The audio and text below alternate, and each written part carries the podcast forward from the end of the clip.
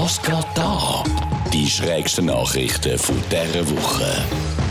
Das Schloss von Graf Dracula wirbt mit Corona-Impfungen um Touristen. Das Schloss, das als Quelle für den gruseligen Roman gilt, ist schon länger umfunktioniert zu einer Impfstation. Und weil jetzt die Leute doch langsam wieder anfangen umreisen, haben sich Betreiber gedacht, hey, wieso nicht gerade verbinden?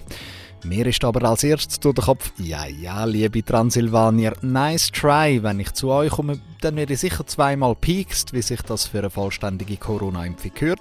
Aber ich weiß ja jetzt schon, ich werde die zwei Einstiche dann gerade so nebeneinander bei den Halsschlagadern haben. Mich verwünschen da nicht.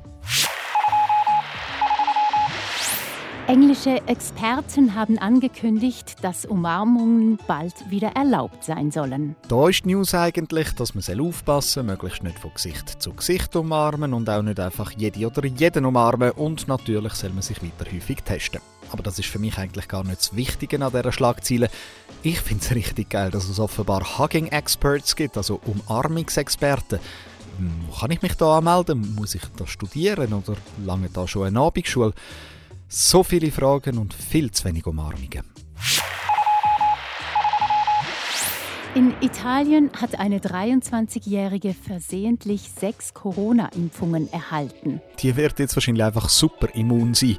Die gute Frau ist aber nicht wegen geistiger Umnachtung einfach sechsmal bei den Impfungen hinten wieder angestanden. Das Impfpersonal hat ihren aus Versehen eine ganze Ampullen in den Arm gejagt und die würde eigentlich für sechs Impfungen langen. Ich finde aber, ich habe viel die tolle Geschichte in meinem Kopfkino gehabt, wo ich die Meldung zuerst auf Englisch gelesen habe. Dort heisst es nämlich, sie habe sechs Impfungen, also sechs Vaccine-Shots bekommen. Und für mich hat das sofort Sinn gemacht. Ich habe mir einfach vorgestellt, wie gerade sechs Doktoren sie gefragt haben, ja, wenn sie noch einen Shot? Und wer sagt schon nein, wenn man mal eingeladen wird? Was geht da Die schrägsten News aus aller Welt. Jetzt auch online auf radio24.ch.